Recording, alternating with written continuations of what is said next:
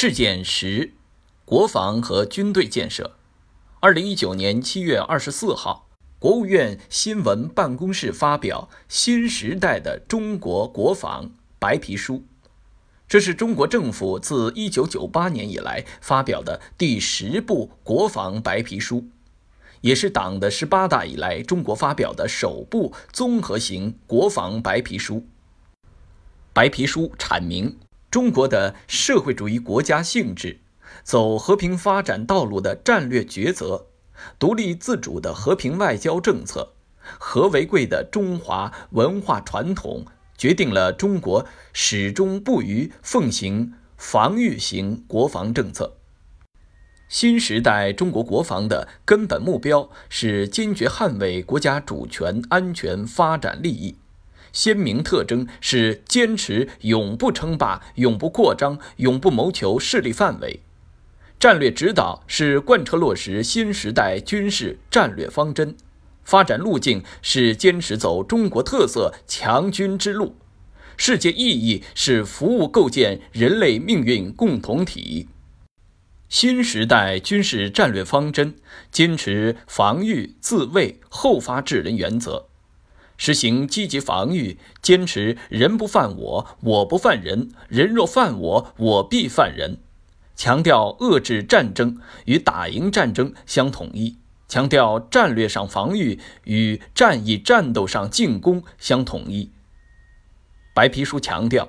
进入新时代，中国军队依据国家安全和发展战略要求，坚决履行党和人民赋予的使命任务。为巩固中国共产党领导和社会主义制度提供战略支撑，为捍卫国家主权统一、领土完整提供战略支撑，为维护国家海外利益提供战略支撑，为促进世界和平与发展提供战略支撑。改革开放以来，中国国防开支经历了从维持性投入。到适度增长的发展历程，总体保持与国家经济和财政支出同步适度协调增长。国防费占国内生产总值 GDP 比重，从1979年最高的5.43%下降到2017年的1.26%，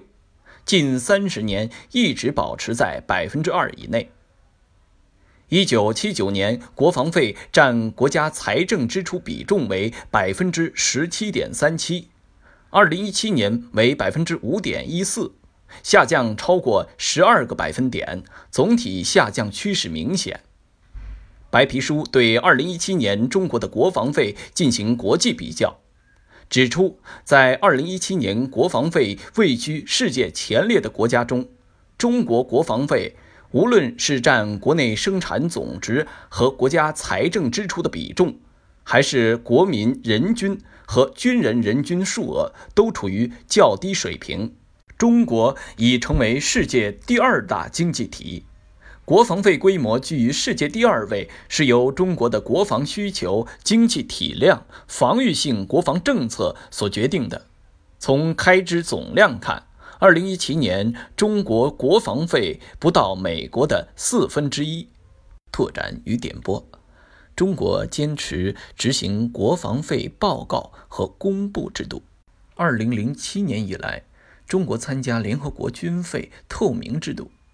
每年向联合国提交上一财政年度国防费基本数据，按现役部队、预备役部队、民兵等类别。提交人员生活费、训练维持费、装备费三大类开支数额和国防费总额，并说明中国国防费的主要用途和占国内生产总值比重。